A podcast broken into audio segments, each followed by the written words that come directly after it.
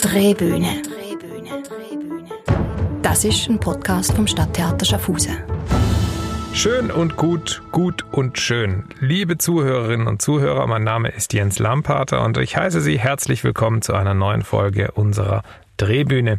Heute mit der Frage, die uns alle umtreibt, wird das Jahr 2021 schön und gut?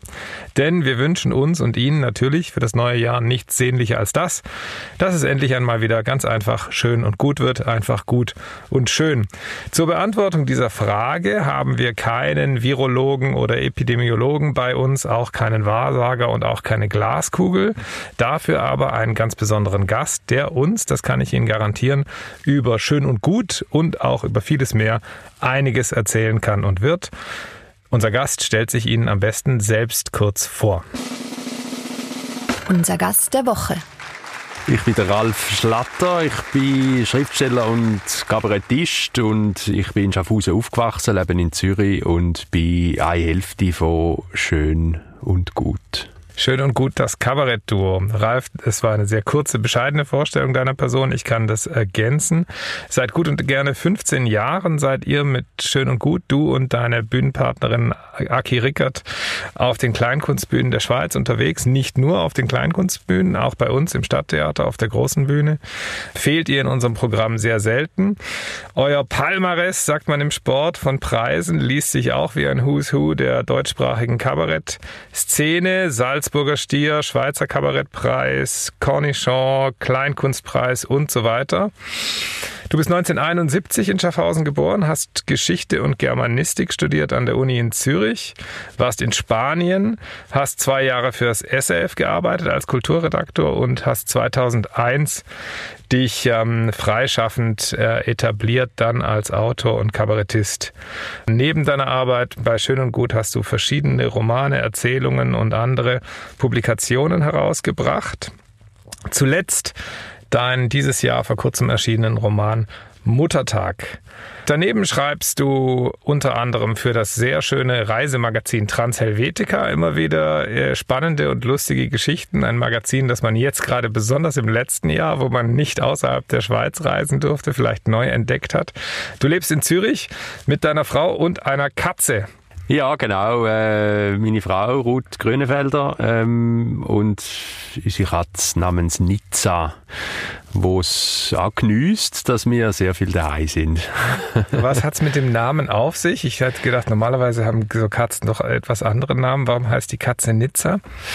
Ja, wir sind äh, zu Fuß unterwegs gewesen, über die Seealpen damals. Eine ganz verrückt schöne Wanderung äh, Richtung Mittelmeer über alle Berge und haben uns einen Namen überlegt und sind irgendwann in die Nähe von Nizza gekommen und haben gefunden, das wär's doch. Es kommt auch dazu, dass Katzen gerne Namen haben mit Zischlaut. Ah ja. Also so S und Z, das, das gehören sie am besten oder das, äh, ja, da kann man sie am besten rufen, das spielt da noch mit. ah, das ist interessant. Katzen ja. haben ja sehr eigenwillige Persönlichkeiten und eigenwillige, sind ja sehr eigenwillige Wesen. Hört man immer wieder von Katzen- und Hundebesitzern, dass ja, das Hund, sehr unterschiedlich ist. Ja. Hunde haben äh, Herrchen und Frauchen, Katzen haben Bedienstete. Ja, genau. genau, genau. Ja, Ralf, bevor wir zu schön und gut und dem Thema des heutigen Podcasts kommen, äh, wollen wir unseren Zuhörerinnen und Zuhörern noch Gelegenheit geben, dich persönlich noch etwas näher kennenzulernen mit unseren Gretchenfragen. Die Gretchenfrage. Zeitreise. Du kannst für einen Tag in die Haut einer wichtigen Person der Theatergeschichte schlüpfen. Wer möchtest du gerne sein? Hm, also da ich ja als eben als Kabarettist äh, auf der Bühne stand, ich würde gerne der Karl Valentin sein. Das ist eigentlich, wenn man ihn hört, wenn man gehört, was er gemacht hat, dann merkt man eigentlich, dass er am Ursprung steht von ganz vielen äh, Künstlern, die sich Künstlerinnen, die seither in dieser Sparte unterwegs sind. Also wenn man Loriot lässt, dann merkt man, wo er es her hat. Wenn man Kaiser Leibli zulässt, merkt man, wo die es her haben. Und man landet immer wieder bei dem wunderbaren Karl Valentin, wo aber kein leichtes Leben hat, wo innerlich, glaub, mega gekämpft hat, wo Auftritt gemacht hat jeden Abend in überfüllten Münchner Bierhallen, wo ihm kein Schwein zugelassen hat. Und der hat einfach das durchgezogen hat äh, wunderbar skurrile Humor äh, behauptet und so für einen Tag äh, würde ich gerne mal in die Haut schlüpfen. Aber dann schnellstmöglich wieder zurück in die Gegenwart wahrscheinlich. ja, und da zu merken, wie wie privilegiert ich bin, also zum einfach dürfen auf eine Bühne gehen, wo alle wegen mir kommen und schön still sind und artig zulassen, anstatt äh, Bier saufen und Krüge an die Wand schmeißen. Mhm. Thema im Erdboden versinken. Was war die peinlichste, schlimmste oder unglücklichste Situation, die du in deiner Laufbahn erlebt hast?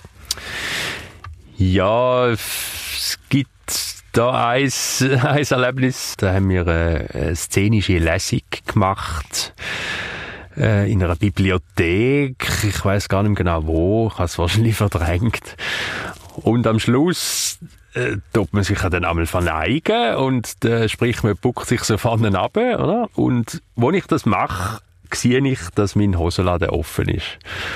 Sprich, in dem Moment ist mein Sinn gekommen, der ist jetzt die ganze Vorstellung lang offen gewesen. Ich habe es einfach erst am Schluss gesehen, weil ich mich erst dann abgebuckt Und seither tue ich sicher mindestens zehnmal vor jedem Auftritt überprüfen, ob mein Hosenladen zu ist. Kontrolle ist besser. Genau. Ja, okay, genau. verstehe. Verweile doch, du bist so schön, heißt es in Goethes Faust. Was war der bisher unvergesslichste und schönste Moment in deiner Laufbahn auf der Bühne? Ich denke, es sind zwei. Also das eine mit Schön und Gut, das war an meinem Geburtstag, am 1. November 2003 haben wir einen Auftritt gemacht in Bern im La Capella, in einem sehr schönen Kleintheater. Und eigentlich ich es dort noch gar niemand kennt, wirklich. Aber das Theater ist voll gewesen. Ich weiß bis heute nicht warum. Und wir haben das Stück gespielt, unser allererstes Stück. Und ich habe dort wirklich gespürt, so, ui, das könnte etwas werden. Weil am Anfang haben wir wirklich keine Ahnung, äh, ob das irgendwie funktioniert, was man da macht. Und dann ist dazu noch mein Geburtstag gewesen und das ist einfach ja, ein sehr schöner und im Nachhinein so wichtiger Moment gewesen. Und ein anderer ist aus meiner Autoren, äh, aus meinem Autoren da sein, die Buchvernissage von meinem Buch Verzettelt in Basel. Da habe ich also ganz viel Zettel gesammelt auf der Straße und habe dazu Geschichten erfunden. Unter anderem habe ich Leute eingeladen für Gastgeschichten und da ist der Franz Hohler, hat auch drei Geschichten geschrieben für das Buch und ist extra auf Basel gekommen, die Vernissage und hat eins von diesen Geschichten vorgelesen, neben mir am Tisch. Und das ist einfach so lustig gewesen, dass uns beide verkübelt hat auf dieser Bühne und das ganze Publikum hat es verkübelt und neben meinem grossen Vorbild, Idol Franz Hohler zu sitzen und einfach zusammen giggeln wie kleine Gofen. Das war auch ein sehr schönes Erlebnis. Sehr schön. Franz Hohler ist vielleicht auch genau das richtige Stichwort für unsere erste Frage zum Thema. Wir nehmen diesen Podcast heute am 6. Januar auf, obwohl er erst später ausgestrahlt wird. Diesen Montag hat sich Franz Hohler impfen lassen gegen Covid. Damit die Frage, Ralf, wird das Jahr 2021 schön und gut? Was meinst du? Eine große Frage, ja. Es liegt im Auge des Betrachters oder der Betrachterin. Ich denke, wir haben alle gelernt, in den letzten Monaten alles so zu nehmen, wie es kommt, das Beste daraus zu machen, flexibel bleiben, improvisieren. Und so gesehen ja, geht es extrem darum, eine gute Einstellung zu finden zu dem, was passiert. Und so kann es durchaus schön und gut werden. Einfach ein bisschen unabhängig von dem, was in der Welt passiert. Ich denke, es geht darum, sich wieder ein bisschen räumiger zu machen, sich zu freuen über, über die kleinen Sachen, gegenseitig verbunden bleiben, aufmerksam bleiben, achtsam bleiben. Und dann kann das gelingen. Ein Grund, warum wir dich heute eingeladen haben, ist, dass jetzt in dieser kommenden Woche bei uns der Bundesordner vom Casino-Theater wieder über die Bühne gegangen wäre. Eine Produktion, in der du seit Jahren mitgewirkt hast in der Vergangenheit und der Bundesordner quasi auch immer ein kabarettistischer Jahresrückblick war auf das Jahr 2020. Bist du rückblickend fast erleichtert, dass du jetzt dieses Jahr nicht dabei gewesen wärst. Die Produktion kann ja auch nicht stattfinden, nicht produziert werden. Du hast dich wegen eurer neuen Schön und Gut Produktion, auf die wir gleich zu sprechen kommen, ohnehin dort ausgeklinkt und ihr macht euer neues Stück mit, mit, ähm, mit Schön und Gut. Oder ist das so ein Jahr, wo man sagt, als Kabarettist, Mensch, da haben wir so eine Riesenfülle an Themen, das gibt uns unglaublich viel Stoff, das ist richtig toll? Oder ist das ein Jahr, wo man sagt, oh nee, das ist so schlimm, sollen wir jetzt dazu auch noch Kabarett machen? Ja, eher letzteres. Also, ja, ich bin wirklich ziemlich froh gewesen, dass wir das schon vorher entschieden haben und wo ich nachher gesehen habe, was da passiert, äh, ein monothematischer Bundesordner, das hätte es jetzt, glaube ich, wirklich noch nie gegeben. Und ja, kommt dazu, dass jetzt über die Monate weg eigentlich fast jeder erdenkliche Witz äh, eigentlich schon gemacht worden ist zu dem Thema. Man macht ja immer äh, Witz dann über Sachen, die bedrohlich sind. Das hilft einem, äh, die Angst zu bewältigen. Und von dem her ist da schon sehr viel Galgenhumor passiert. Und äh, ja, man hätte das sehr gut müssen überlegen, was man da überhaupt noch machen kann. Ich glaube auch, das ist eine sehr schwierige Herausforderung, weil die Situation sich ja nicht ändert.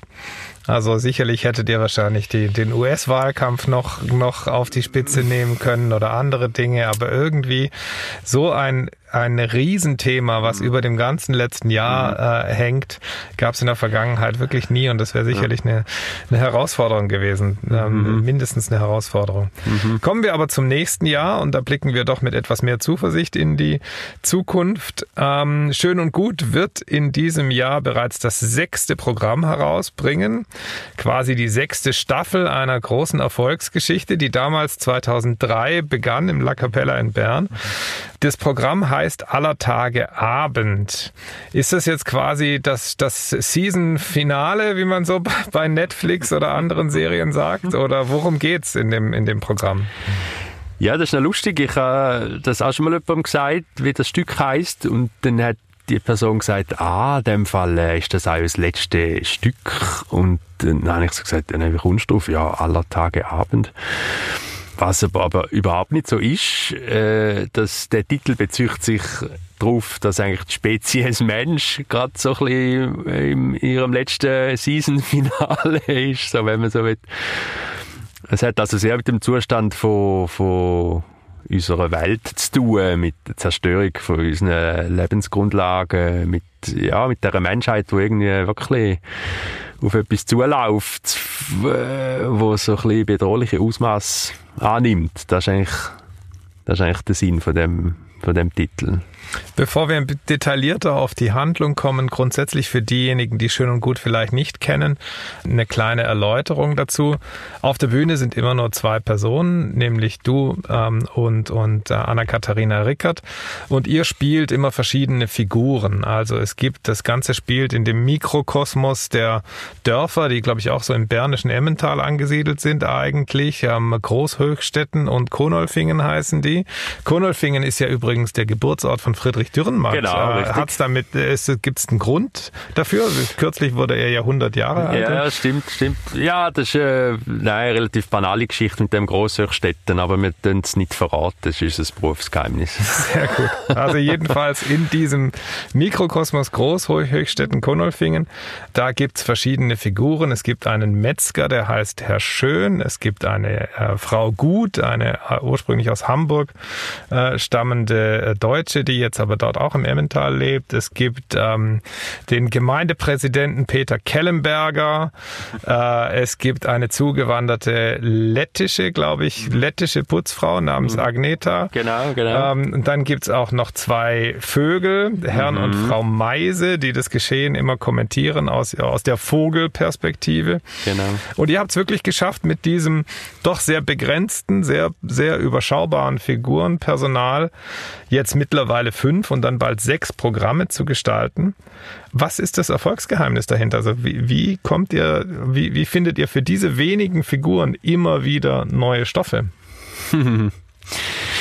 Hm, ja, gute Frage. Also eigentlich ist zuerst jeweils der, der Stoff. Zuerst ist äh, eine Grundidee, äh, ein Thema, das in der Luft liegt. Und dann tun wir das einfach abbrechen aufs Dorf und das geht jedes Mal, weil die ganz großen Geschichten sind immer auch die ganz kleinen Geschichten. Es geht letztlich immer äh, ins Private rein. Das sehen wir auch jetzt wieder äh, bei dem Virus-Thema. Also letztlich geht's kann man es festmachen an ganz kleinräumigen äh, Mikrokosmen und bei uns ist einfach das, das Dorf mit diesen archetypischen Figuren und wenn, wenn eine Figur nötig ist, wo das noch mehr kann illustrieren und abbilden, dann erfinden wir einfach eine neue Figur und eine andere äh, kippen wir dann raus. Das, äh, das tun wir je nach Thema dann entscheiden und haben ja da völlige Freiheit in dem. Also neben den offenkundigen Themen, die ihr immer wieder äh, findet und, und, und gut behandelt mit, mit Schön und Gut, gibt es natürlich noch die ganze sprachliche Dimension, die sprachliche Finesse, die diese Programme haben. Und äh, um das etwas vor Ohren zu führen, hören wir jetzt rein in einen kleinen Ausschnitt aus eurem letzten Programm Mary.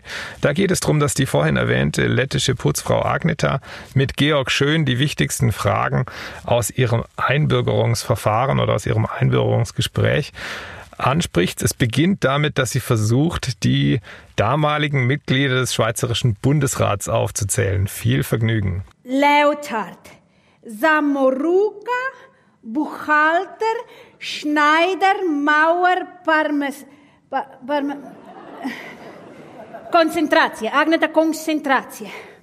Gotthard, ne, ne, Le Leotard, Samoruga, Buchhalter, Schneider, Gipser, Damje, Septini, Vardis, Agneta, Damje. Agneta. Georginsch, endlich, du bist da. Verzeih. Warum, du bist nicht pünktlich? Hm? Hast du gesagt, Schweizer immer sind pünktlich? Ach, ich bin ja schon bald kein Schweizer mehr. Hm? Aber bald hat die Schweiz eine mehr. Nein. Was nein? Na, Schweiz hat keine mehr, Schweiz hat Berge. Ah ja. Ja, in der Tat. Agneta, der letzte Schliff für deinen Gang zur Schlachtbank. Ja, damit ich gut metzge. Mhm. Warum du bist nicht pünktlich? Ja, war ich pünktlich. Darum geht es nicht. Und warum es geht? Um die Satzstellung. Ich bin Lettin. Ja, bin ich Lettin. Satzstellung. Ich bin Lettin. Auch du? Äh, du auch. Du auch? Äh, nein, ich bin nicht Lettin. Nein, bist du nicht Lettin, bin ich Lettin. Ich bin Lettin. Nein, nicht du. Du nicht. Doch, bin ich Lettin. Ja. Agneta, Staatskunde. Staatskunde, ja. Was ist Panaschieren? Was ist Kumulieren? Weiß ich. Ich weiß. Habe ich gemacht, Blicke für Pferd. Nein, nicht Pferd. Eichhäsel. Ja, genau. Panaschieren und kumulieren, man kann typisch sehen bei Parteiversammlung im Beiz. Ja, zum Beispiel in Sternen. Zuerst alle ganz viel panaschieren, bis alle, wie heißt, Vollhagel Sternen. dann fertig lustig, alle steigen in Auto und dann kumulieren mit der Laterne. Bei uns ist nach wie vor Ralf Schlatter. Lieber Ralf, das war ein äh, kurzer Ausschnitt aus eurem letzten Programm, Schön und Gut Mary. Bei den großen Serien, über die wir vorhin schon gesprochen haben, ist es ja so, dass man dann zumindest nach der vierten oder fünften Staffel ein großes DVD-Box-Set kaufen kann, wo alle äh, Stücke nochmal zu sehen ist. Mhm. Wäre das nicht für euch auch was, dass man zum Beispiel eure sechs Bühnenprogramme mal alle an einem Abend oder an einem Wochenende erleben kann? Weil ich glaube, die ersten Programme sind wirklich mittlerweile abgespielt. Ja, Dream On, ja, ja, das, äh, das haben wir einmal gemacht. Da haben wir mal äh, drei, glaube drei oder zwei, nein, es sind nur zwei gewesen. Einfach das alte am Abend und das neue am nächsten Abend. Es ist extrem anstrengend gewesen und bei uns ist es ja so, dass die Programme immer so eine, so eine latente Aktualität haben. Und wenn ich jetzt als, nur schon als letztes Programm denke, dann, dann merke ich, ja, es ist, es passt schon nicht mehr in unsere Zeit. Und das ist ja immer eine große Herausforderung für uns, so ein Programm zu finden, wo, oder zu entwickeln, wo dreieinhalb Jahre verhebt. Also das letzte Programm ist um, um Flüchtlinge gegangen, um Fremdsein, eben Einbürger, Auswandern und das ist auf dem Höhepunkt von der Flüchtlingskrise ist das äh, entstanden und ist drei Jahre später einfach jetzt schon einen anderen, anderen Fokus gehabt und von dem her ja, wird das wahrscheinlich nie stattfinden, dass wir alle sechs Stück am Stück spielen. Was mich sehr fasziniert bei euren Programmen ist, dass es euch ja, wie du sagst, immer wieder gelingt, wirklich den Finger auch in die Wunde von aktuellen Themen zu legen und wirklich politisches Kabarett zu machen.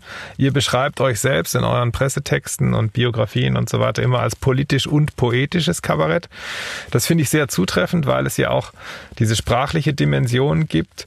Es, es gibt immer diese niedliche äh, Welt des Emmentals, über die man nicht hinauskommt, trotz aller politischen Schärfe und politischen Angriffigkeit, die in den Stücken, auch in den Liedern drinsteckt.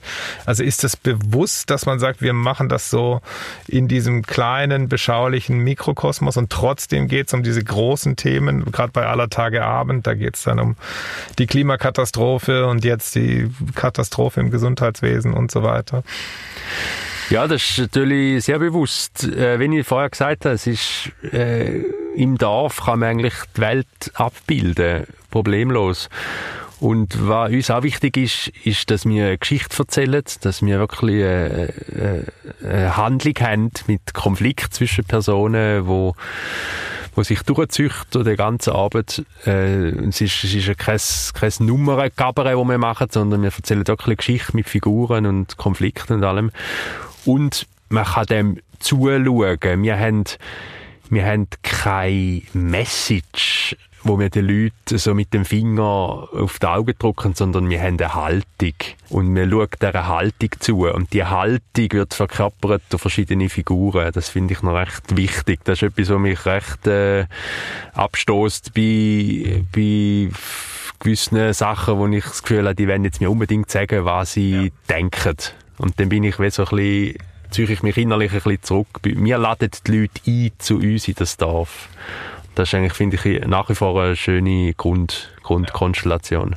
Eure Figuren zeichnen sich ja auch dadurch aus, dass sie sich eigentlich äh, in der Darstellung auf der Bühne kaum voneinander unterscheiden. Also diese Agneta hat dann vielleicht mal ein Kopftuch auf oder der, der, aber letztlich gibt's keinen großen, keine großen Kostümwechsel, keine großen Verwandlungen, sondern es sind immer du und Aki, aber ähm, äh, ganz klar erkennbar als bestimmte Figuren.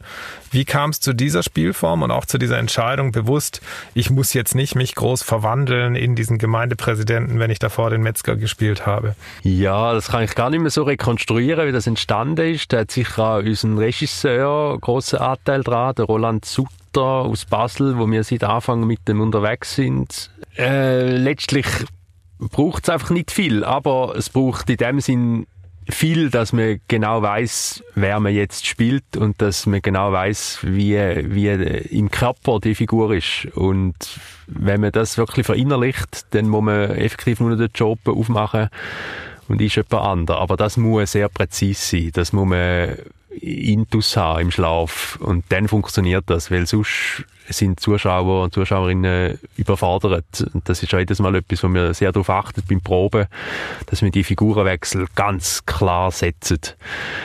Und ja, es, eben, wenn, man, wenn man die Figur innerlich spürt, dann, dann spüren sie auch die Leute und dann muss man sich gar nicht groß umziehen. Da hören wir uns doch am besten gerade noch mal einen kurzen Ausschnitt an aus dem letzten Programm von Schön und Gut äh, aus Mary. Da unterhalten sich Herr und Frau Meise darüber, dass im Dorf gerade eine Bombe geplatzt ist. Herr Meise. Frau Meise. Herr Meise, das kann ja heiter werden. Ja, für morgen hat allerdings Regen. Tät bitte gut. Mhm. Herr Meise, hm? Herr Meise, haben Sie es nicht gehört? Hm? Der Herr Schön, der lässt die Katze aus dem Sack. Naja, solange den Vogel nicht abschießt. Und wenn die Bombe platzt? Ja, dann fliegt alles in die Luft. Auch die Katze? Auch die Katze. Fliegende Katzen? Frau Meise, ein für alle Mal. Katzen fliegen nicht. Katzen werden nicht froh auf dem Katzenklo und Katzen würden nie im Leben Whiskas kaufen. Aber den Vogel, Herr Meise, den Vogel, den hat Herr Schön schon ganz schön abgeschossen, ja? Mhm. Ja, der wandert aus. Ach so, ja, ja. Ach, die Menschen. Sie sind und bleiben mir ein Rätsel. Wenn sie für immer wegfliegen, dann wandern sie aus. Und wenn sie in die Berge gehen, um ein wenig zu wandern, dann machen sie einen Ausflug. Ach, Herr Meisen, haben Sie gehört, was er mit seiner Metzgerei machen will? Ja, klar. Und? Wollen wir es von den Dächern pfeifen? Sind wir Spatzen? Bitte nur einmal, nur ein einziges Mal, es macht Spaß. Ja, wenn es unbedingt sein muss. Auf drei. Auf drei. Eins, zwei, drei.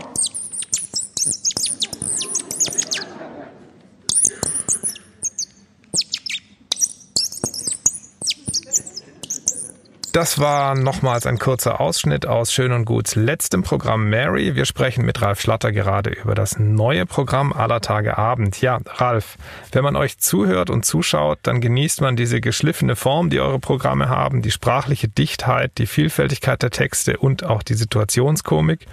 Das ist meistens ein gut 90-minütiges, sehr amüsantes Destillat, sehr kompakt, hochprozentig, mit Witz und Bedeutungsebenen. Wie kommt man da hin? Wie entsteht so ein Programm? Ja, wir überlegen uns jeweils, was in der Luft liegt, was, was die grossen Themen sind. Und da muss ich schon sagen, im Vergleich zu unserem letzten Programm, es, die Themen würden ernster. Wir haben in unserem zweiten Stück damals haben wir noch ein ganzes Stück machen über die Einweihung vom Verkehrskreisel, zum Beispiel in Grosshochstetten. Das könnte ich heute nicht mehr machen, nicht mehr mit meinem Gewissen vereinbaren als politischer Kabarettist. Äh, es sind einfach drängendere Fragen effektiv auftaucht. Und ja, dann tun wir die tun wir die mal auf den Tisch legen und probieren das dann eben abzubrechen auf so eine Dorfgeschichte und das geht so vom ganz grossen Bild wird das dann immer detailliert. Also man, man fängt da die grossen Figurenstränge zu ziehen, die grossen Konflikte zu beschreiben. Äh, und dann tun wir das zuordnen auf Szenen und dann tun wir es abbrechen. Und irgendwann am Schluss landen wir bei den einzelnen Wörtern. Und das ist wirklich so ein Prozess, wo es immer präziser wird. Und da können wir am Schluss dann eine Stunde lang über zwei Wörter diskutieren, ob es jetzt dort und oder oder sollte heissen und so weiter. Die einzelnen Wortspiele aufdröseln und Lieder natürlich noch schreiben, komponieren, einstudieren. Es wird einfach immer, es geht so vom grossen Bild bis zum einzelnen Wort. Das ist so unsere Richtung. Das heißt, ist zuerst der Text da oder zuerst die Idee, was die Szene sein könnte oder was die Handlung sein könnte von einer, von einer Szene? Oder geht es vor allem zuerst über den Text? Nein, es geht auf jeden Fall zuerst über die Handlung. Es geht dann darum, dass wir sagen, so, und jetzt kommt die Szene, ähm, vom Gefühl her muss jetzt die Figur auftauchen und muss mit dieser Figur reden und die müssen ungefähr dort anfangen inhaltlich und am Schluss müssen sie ungefähr dort sein. Und dann fängt man an, die einzelnen Sätze äh, zu schreiben und das, ja, das geht einfach so, indem wir uns wie wie hocken und in dem Ping-Pong-Verfahren äh, vorgehen und wirklich Wort für Wort probieren aufzuschreiben. Als wir vor kurzem telefoniert haben, um diesen Podcast vorzubesprechen, waren Aki und du gerade in St. Moritz äh, in einem Hotel, wo ihr auch immer Aufführungen macht, zu einer Schreibphase. Wie darf ich mir das vorstellen? Also da seid ihr dann wirklich quasi wie in Klausur und arbeitet wirklich ganz konzentriert nur am Text oder probt ihr dann dort auch szenisch oder noch gar nicht? Ja, das ist ein großes Glück, dass wir jeweils in St. Moritz in ein Hotel äh, go schaffen, wo wir dann, wie du gesagt hast, später als Gegenleistung an das Stück dann gehen, her spielen und ja, da sind wir dann beim schönsten Winterwetter sind wir dann da im, im so einem Konferenzsaal geguckt und haben einfach knallhart vom Morgen bis zum Abend an dem Text geschafft. Und dann ist unser Regisseur noch äh, auf St. Moritz gekommen. Dann haben wir dann das nochmal alles vorgelesen, er hat seine Meinung dazu gegeben und dann haben wir noch zwei Szenen, haben wir dann noch äh, probt mit ihm, einfach szenisch schnell angespielt. Also zwei so relativ schwierige Szenen, wo wir so ein bisschen äh, nicht gewusst haben, wie es dort soll weitergehen szenisch, haben wir mit ihm angeschaut. So läuft das ab. Mhm. Ja. Das sind immer sehr wertvolle Tage, wenn wir beide so ein bisschen draussen sind aus dem Alltag und uns wirklich ganz so ein Stück widmen Ich gehe davon aus, dass einige unserer Zuhörerinnen und Zuhörer schön und gut gut kennen und die Programme auch gut kennen. Kannst du uns ein paar Exclusives verraten, was denn mit Agneta und Georg Schön und ähm, Herrn Kellenberger passieren wird in der nächsten Folge? Ja, also die Agneta zum Beispiel ist jetzt jemand, wo, wo im neuen Stück nicht wird vorkommen, weil das ist jetzt so eine Figur, die jetzt extrem gut passt hat zum letzten Thema, vom Fremdsein der Schweiz, vom Einbürgern und so weiter. Ähm, sie wird ersetzt durch äh, junge Aktivistin, die auftaucht. Also im neuen Stück Aller Tage Abend geht es vordergründig um einen Windpark wo gebaut werden, hoch über Grossöchstetten. Der Herr Kellenberger, Gemeindepräsident, hat den geplant und wird vermutlich auch nicht schlecht davon profitieren, wenn der gebaut wird. Es sind drei Windräder. Ähm, kommt genau. da auch eine gewisse Schaffhauser-Komponente mit rein, weil wir haben ja jetzt auch seit äh, kürzester Zeit die allerdings auf deutschem Boden stehenden Windräder auf Verena Foren, wo EKS und Schaffhausen SH Power aber auch beteiligt sind. Und es gibt ja eine große Windradgegnerschaft auch gegenüber, also, also große Gegnerschaft gegenüber Windkraft im Kanton Schaffhausen. Äh, kommt da diese Dimension auch mit rein oder, oder spielt das, spielte das jetzt keine eine Rolle. Ja, lustig. Das ist jetzt genau so etwas. Äh, ich habe nicht gewusst jetzt von diesen Windrädern in Schaffhausen, aber wir haben das natürlich recherchiert. Es gibt fast überall zur Zeit gibt's die Pläne für Windkraft. Und das ist jetzt genau so etwas wie damals mit dem Kreisel. Das ist überall, wo wir hergekommen sind, sind Kreisel im Bau gewesen. Und jetzt sind es eben die Windräder. Und das tun wir sehr kontrovers diskutieren, eben, indem da so eine junge Aktivistin auftaucht äh, wo das sehr vehement äh, bekämpft. Frau Gut wiederum, die wird abhauen. Ihr ist es verleidet, da in unserer hochzivilisierten und überdüngten Emmentaler Welt. Der Herr Schön wiederum hat aus seiner Metzgerei mittlerweile eine Ersatzhandlung gemacht, also eine Fleischersatzhandlung, er ist jetzt auf dem veganen, auf dem veganen Trip und ja, so ist, ist der Grossöchstädter ziemlich durch den Wind. Dreht ganz schön am Rad. Ah, genau. schön. Ja. Und mehr mag ich jetzt noch nicht verraten. Das ist zumindest einmal eine explosive Ausgangslage. Ja, das ist doch schön. Da haben wir ja zumindest äh, einiges schon, schon andeuten können. Wir gehen davon aus momentan, dass ihr im März in Basel Premiere haben werdet. Ihr habt immer im Teufelhof Premiere in Basel und dann relativ bald auch nach Schaffhausen kommt. Die Vorstellungen sind im Haberhaus vom 6. bis 10. April geplant und hoffentlich wird das auch so stattfinden. Ist es für dich was Besonderes, hier in Schaffhausen zu spielen? Ähm, ist es schwieriger hier als woanders, weil man weiß, wer im Publikum sitzt? Nein, ich finde es eigentlich sehr schön. Ich freue mich immer sehr auf äh, Katharina im Haberhaus, wo eine Frau jemand ist von diesen Leuten, die uns schon ganz lange begleitet und gut kennt.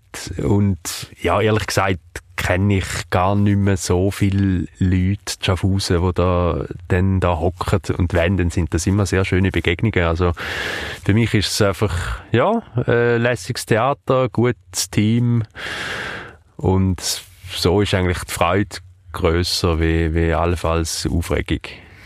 Ja, wir werden sicherlich auch das neue Programm von Schön und Gut dann zu einem späteren Zeitpunkt auch bei uns auf der großen Bühne haben. Ich habe ja mehrfach versucht, euch davon zu überzeugen, auch mal bei uns eine Premiere zu machen. Du hast dich immer dagegen gewehrt, weil du gesagt hast, nein, es funktioniert für solche Formate nicht, äh, gerade die ersten Vorstellungen vor 500 Zuschauern zu machen, sondern man muss erstmal in die Kleintheater. Und wenn dieser Rohdiamant dann schön geschliffen wurde, dann kommst du zu uns auf die große Bühne. Ich freue mich auf jeden Fall schon jetzt darauf. Ja, Ralf, kommen wir zu dein, zum zweiten Thema unseres Podcasts und zwar zu deiner Tätigkeit als Autor.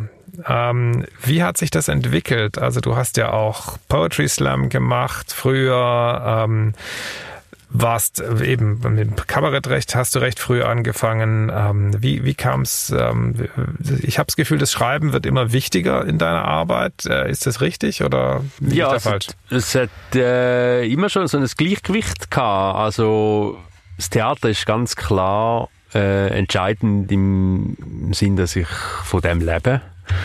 Weil vom Schreiben allein kann ich wahrscheinlich nicht leben, von den Buchverkäufen schon gar nicht. Ähm, ich habe aber immer schon geschrieben, das ist schon mein, mein Ursprung. Und ich habe immer schon, ja, einfach Geschichten geschrieben, seit ich kann schreiben Und äh, durch den Poetry Slam ist dann äh, meine Lust auf die Bühne zum Vorschein kam, habe ich gemerkt, dass ich offenbar ein gewisses Talent habe, einfach vor die Leute herstehen, eine gewisse Präsenz auf dieser Bühne und so ist das entstanden, aber ähm, mein, mein, mein ursprüngliches Ausdrucksmittel ist schon ein, ein Schreiben gewesen, ja.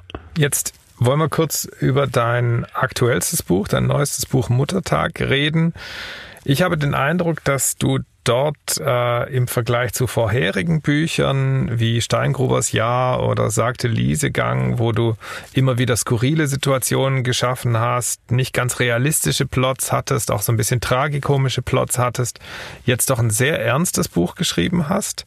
Es geht darum, dass ein Ich-Erzähler einen Fußmarsch unternimmt von Zürich, seinem Wohnort, nach Schaffhausen in seine Heimatstadt, um seiner Mutter bei ihrem Freitod beizustehen. Also seine Mutter hat sich entschieden, aus dem Leben zu treten. Und dieser Mann mittleren Alters wandert von Zürich nach Schaffhausen.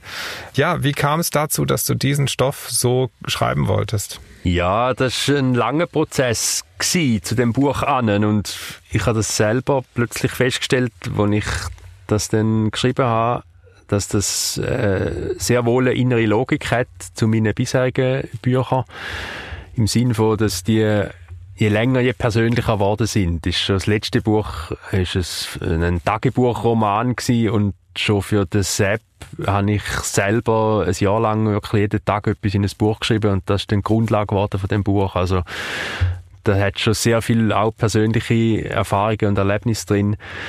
Und ja, es hat weh alles auf das hergeführt, dass ich immer, ja, dass das immer persönlicher, immer wahrhaftiger wird und ich mich auch gar nicht mehr groß verstecke hinter hinter äh, Figuren mit eben mit seltsamen Namen oder mit skurrilen Biografien, sondern jetzt ist es einfach die namenlose Ich-Figur, wo immer noch eine fiktive Figur ist, aber wo ja, wo so mehr aus meinem Kern heraus entstanden ist. Du hast damit die Frage, die ich dir eigentlich ersparen wollte, inwiefern das autobiografisch ist oder nicht, hast du zum Teil beantwortet. Ich gehe auch nicht weiter darauf ein, will aber trotzdem auf die Figur der Mutter eingehen.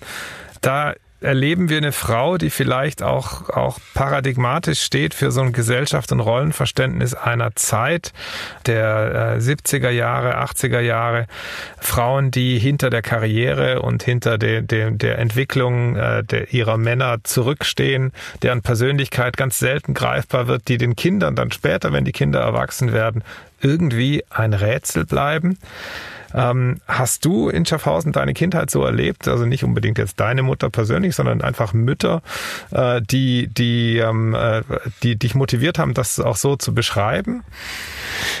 Ja, auf jeden Fall. Ich äh, das ist sicher so eine Zeit gewesen, wo's, wo ich so erlebt habe. Ähm, ich meine, als ich auf die Welt kam, haben Frauen in der Schweiz erst ein Stimmrecht bekommen. Und ja, bin jetzt doch auch ein gewisses Alter, aber noch nicht so alt. Also das ist noch nicht so lange her.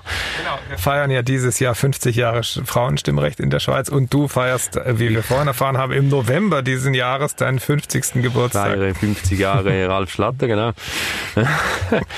ja, das ist eine kurze Geschichte und äh, es ist schon eine andere Zeit gewesen. Ähm, es gibt so ein Beispiel, das ich noch genau im Kopf habe, äh, jetzt aus, aus meiner Familie wo mein Vater gesagt hat, äh, sie hätten einen, Ausflug mit dem Büro.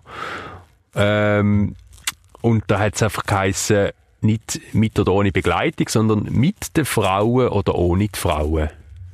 Und es ist, da spielt ganz vieles mit. Also erstens hat es gar keine Frauen gegeben in diesen Büros. Also die Chefs sind einfach Männer gewesen. Das ist man unter sich gewesen. Zweitens, ja, eben, hat man einfach die, die Frauen einfach daheim oder mitgenommen. Also, wirklich so. Von Männern in diesen Büros, wo Männer hatten, äh, gar nicht zu reden. Das war ja auch völliges Tabu gewesen und so weiter. Also, man merkt das auch um ein kleines Beispiel. Es ist schon sehr anders gewesen. Und das hat, denke ich, sicher auch uns prägt als nachfolgende Generation. Und ich, wenn ich höre auf das Buch an, äh, spreche ich wirklich sehr vielen Leuten aus dem Herzen, also, die sich melden bei mir und sich bedanken dafür, dass ich das Buch geschrieben habe. ist also recht verrückt. Ich habe das noch nie so erlebt bei meinen bisherigen Büchern.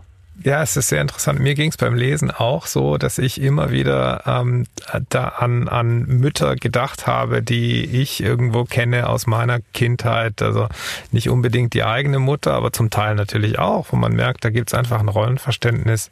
Und es ist eigentlich eine Generation, viel mehr ist es nicht.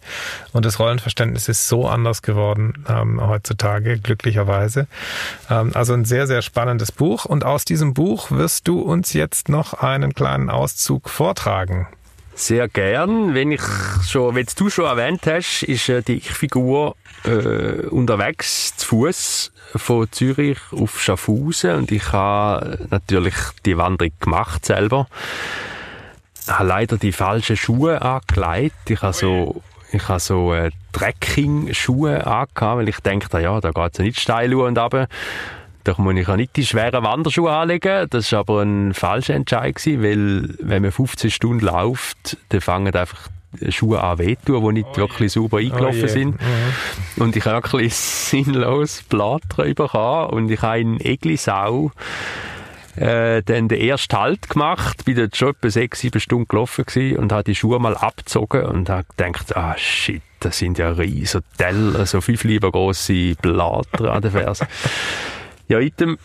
Bist du, bist, bevor du, bevor du ja. liest, bist du mit Diktiergerät gewandert dann? Oder, oder, mm. oder hast, bist du einfach gelaufen und hast nichts notiert? Nein, mit, mit Notizblock im Hosensack, mhm. ja, wo ich dann immer vorgezogen habe, mir Sachen aufgeschrieben habe. Mhm. Genau. Und eine Struktur, die der Text hat, ist noch, dass die Ich-Figur sich zu jeder vollen Stunde einen möglichen Abschied vorstellt von dieser Mutter. Das sind wie so Gedankenspielereien, zum Teil skurril, zum Teil ganz real. Und ich äh, lese jetzt einen so einen Abschied vor. Und es ist eben nach dem Halt in Eglisau. Ich gehe weiter. Ich habe die Schuhe mit Taschentüchern ausgestopft, damit der Fuß höher steht, um die Druckstellen zu vermeiden. Das Anlaufen ist die Härte.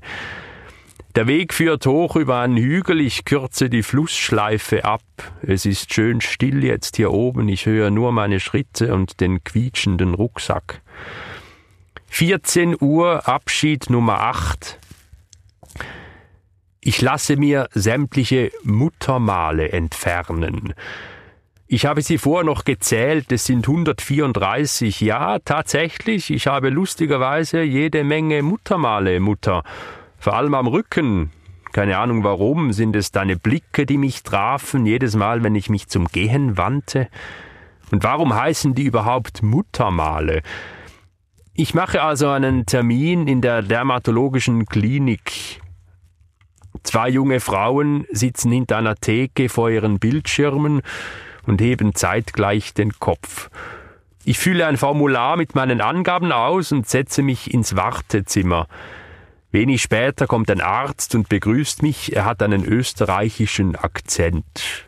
Wir gehen in ein Zimmer mit einer papierbezogenen Liege drin. Was er für mich tun könne, fragt der Arzt. Ich möchte mir sämtliche Muttermale entfernen lassen, sage ich, ziehe gleichzeitig mein T-Shirt über den Kopf und drehe ihm den Rücken zu. Ich meine, den Arzt leer schlucken zu hören. Er schaut sich den Rücken genauer an und dann sagt er, die seien alle völlig harmlos und gutartig, warum ich das tun wolle. Es gehe um den Abschied von der Mutter, sage ich. Der Arzt schüttelt den Kopf und sagt, das verstehe er jetzt nicht. Äh, das brauchen Sie auch nicht zu verstehen, sage ich.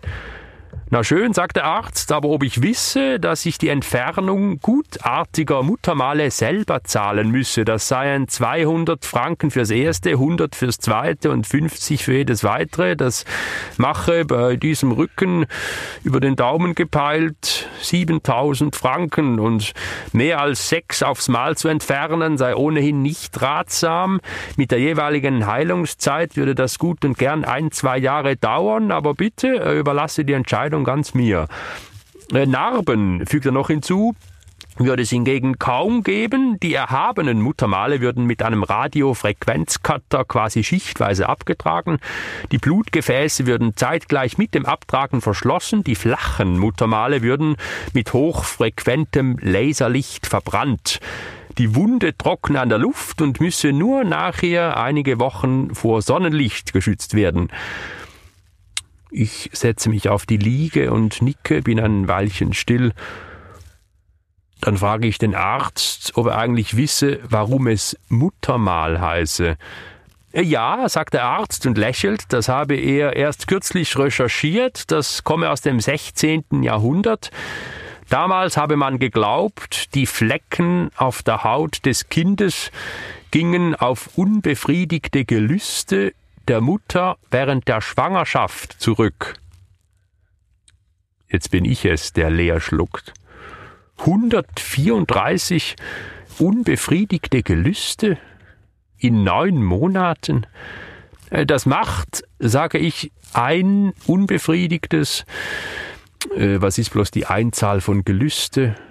Warum gibt es Gelüste nur in der Mehrzahl? Egal, ein unbefriedigtes Gelüst alle zwei Tage. Der Arzt nickt geheimnisvoll. Ich bedanke mich und gehe. Die zwei Frauen hinter der Theke nicken mir synchron zu. Eine Woche später bekomme ich die Rechnung 109 Franken 95 für die Konsultation. Die Bedeutung hätte ich auch googeln können. Vielen Dank, Ralf, für diesen sehr schönen Auszug aus deinem neuesten Buch Muttertag, der nicht nur beweist, wie gut du schreibst, sondern der auch beweist, dass Autoren immer gut recherchieren müssen über alles, was sie schreiben. Ich nehme an, du hast auch da über Dermatologie das einige, eine, eine oder andere recherchiert. Ja, lustig, ich bin effektiv äh, in der dermatologischen Klinik zum Mini-Muttermal überprüfen. Ich habe wirklich sehr viel Muttermal und die muss man so alles paar Jahre mal äh, anschauen lassen.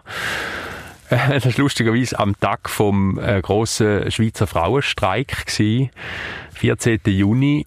Ähm, und ich bin dort in die Klinik und dort sind die zwei Frauen hinter der Theke gehockt, die ich da beschreibe und haben mich so angeschaut, so einfach Praxissekretärinnen. Und die haben violette Liebli angehabt. Und dann habe ich so gesagt, ah, wow, cool, äh, violette Liebli, Frauenstreik, lässig. Und sie so, haben mich so mit grossen Augen angeschaut, ja, das müssen wir so anlegen, das ist unsere Uniform. ich sage, ja gut, ist ja gleich.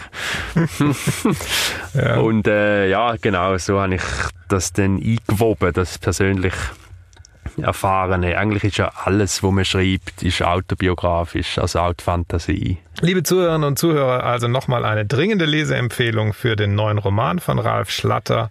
Muttertag verlegt im Limbus Verlag und erhältlich in jeder gut sortierten Buchhandlung. Lieber Ralf, zum Abschluss dieses Themas noch eine kurze Frage. Du trittst ja auch immer wieder mit Lesungen deiner Werke auf, allerdings nicht mit diesen konventionellen Wasserglaslesungen, sondern in der eigenen Form. Du hast zum Beispiel mit dem Gitarristen Michael Wernli immer wieder zusammengearbeitet, auch bei deinem letzten Buch. Ähm, wie ist es jetzt beim Muttertag? Hast du da auch eine besondere Form gefunden? Ja, da habe ich mit einem äh, guten Freund äh, Zusammenarbeit gesucht, mit dem Manuel Lind. Und er hat wie ein eigenes Genre ein bisschen entwickelt. Und zwar macht er so äh, Video, Live, Collage. Das ist recht schwierig zu beschreiben. Äh, er hat einen Koffer vor sich mit einer ganz kleinen Kamera und das ist eine Art wie ein Studio und da tut er äh, so Situationen kreieren mit, mit kleinen Häusli und Figürli und Tierli und Bäumli, so ein bisschen wie Modelleisenbahn Sachen und das wird dann beamt auf eine grosse Leinwand und es ist eigentlich wie so ein sehr analog spielerische, kindliche, poetische Art von Kino, wo er ad hoc kreiert. Man kann ihm quasi wie zuschauen dabei, wenn er die Figürchen verschiebt und hat gleichzeitig auf der Leinwand dann einen Film. Und natürlich passend zu dem, wo ich da äh, gerade am Lesen bin. Das ist wirklich eine sehr schöne Art und Weise. Und ich hoffe sehr, dass wir jetzt das auch in dem Jahr da und dort dürfen machen. Ja. Das heißt, es werden dann auch Bilder sein von dieser Wanderung, aber wahrscheinlich keine Fotos, sondern in irgendeiner anderen Form dann auch Naturaufnahmen oder Naturbilder oder wisst ihr das noch gar nicht so genau? Doch, wir haben äh, auch Filmaufnahmen gemacht. Äh, ich bin einmal also mit ihm zusammen zurück auf die Wanderstrecke und da gibt's noch so eine subjektive Kamera zum Beispiel, wo ich einfach äh, meine Füße filme von oben, die am Laufen sind, wo dann äh, auch unterm, unterm Text durchlaufen.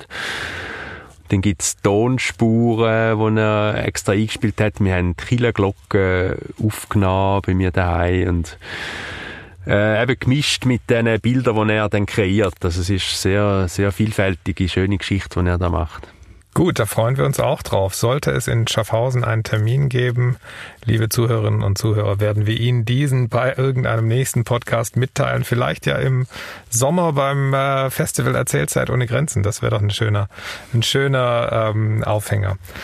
Ja, Ralf, bevor wir ganz zum Schluss kommen, machen wir noch eine kurze Spielrunde, die wir immer mit unseren Gästen machen. Das trifft dich jetzt ganz unvorbereitet und zwar das Zitat der Woche. Zitat der Woche. Wir stellen dabei unseren Gästen immer ein Zitat aus der Theatergeschichte vor und lassen sie raten, von wem dieses Zitat denn kommen mag. Und ich habe mich gerade mit Schön und Gut beschäftigt und ähm, habe für dich folgendes Zitat. Es gibt auch ein paar ganz ferne Bezüge zu Schaffhausen, so viel sei verraten. Dieses Zitat ertönte im August des Jahres 1805 zum ersten Mal und zwar im Hoftheater in Bad Lauchstädt. So viel sei verraten. Das Zitat lautet, Indessen schritt sein Geist gewaltig fort ins Ewige des wahren, guten, schönen, und hinter ihm in wesenlosem Scheine lag, was uns alle bändigt, das Gemeine. Stammt dieses Zitat von Johann Wolfgang von Goethe, von Friedrich Schiller oder von Christoph Martin Wieland? Boah. Wir machen es dir recht schwer dieses Mal. Man darf auch scheitern.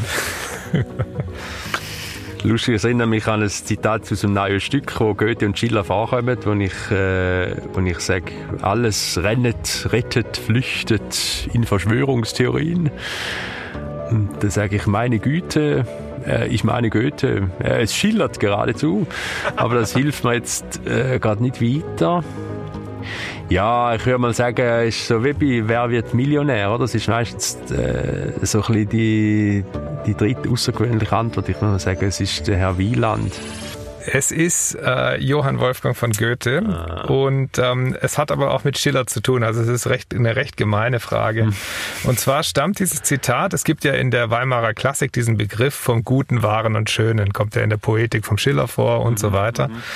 Und Schiller ist 1805 gestorben und es gab 1805 eine Trauerfeier für Friedrich Schiller in Bad Lauchstädt, wo Schillers Glocke, jetzt kommt der Bezug zu Schaffhausen, ah. Schillers Glocke vorgetragen würde, weil diese Glocke am Münster ist ja die die Glocke, die Schiller wohl inspiriert hat äh, für das äh, bekannte Gedicht, die Glocke. Eben, alles und, rennet, rettet, flüchtet, ja, das ist genau, ja aus der Glocke. Eben, genau. genau. Und eben zu dieser Glocke ähm, hat Goethe einen Epilog geschrieben, mhm. in dem es eben heißt, ähm, in dessen Schritt sein Geist, also Schillers Geist, gewaltig fort ins Ewige des wahren, guten, schönen. Und hinter ihm, also hinter Schillers Geist, in wesenlosem Scheine lag, was uns alle bändigt, das Gemeine.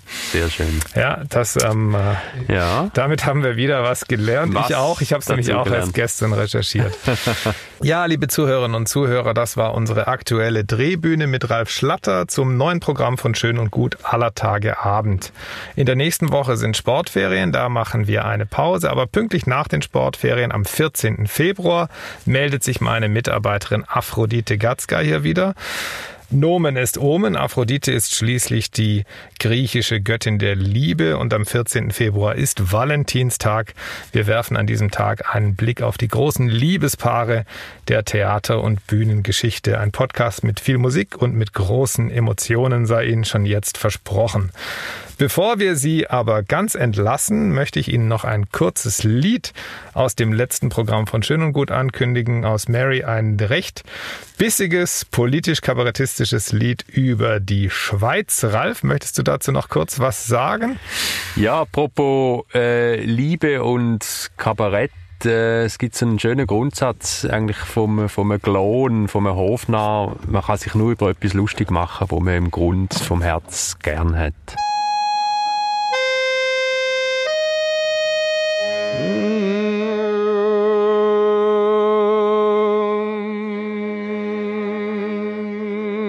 Schweiz, die du so stolz bist auf deine Berge, die ja ohne Druck aus dem Ausland nicht stünden.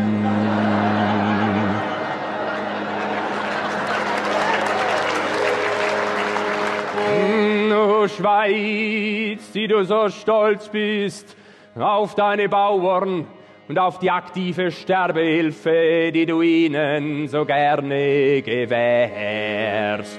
O Schweiz, die du nie zu frieren brauchst, denn isolierter kann man nicht sein. Nicht sein. O Schweiz, die du die weißen Flaschen von den braunen und dann die guten von den schlechten Ausländern trennst. O Schweiz, du glänzendes Drehrestaurant, die du dich Stunde um Stunde um den eigenen Nabel drehst.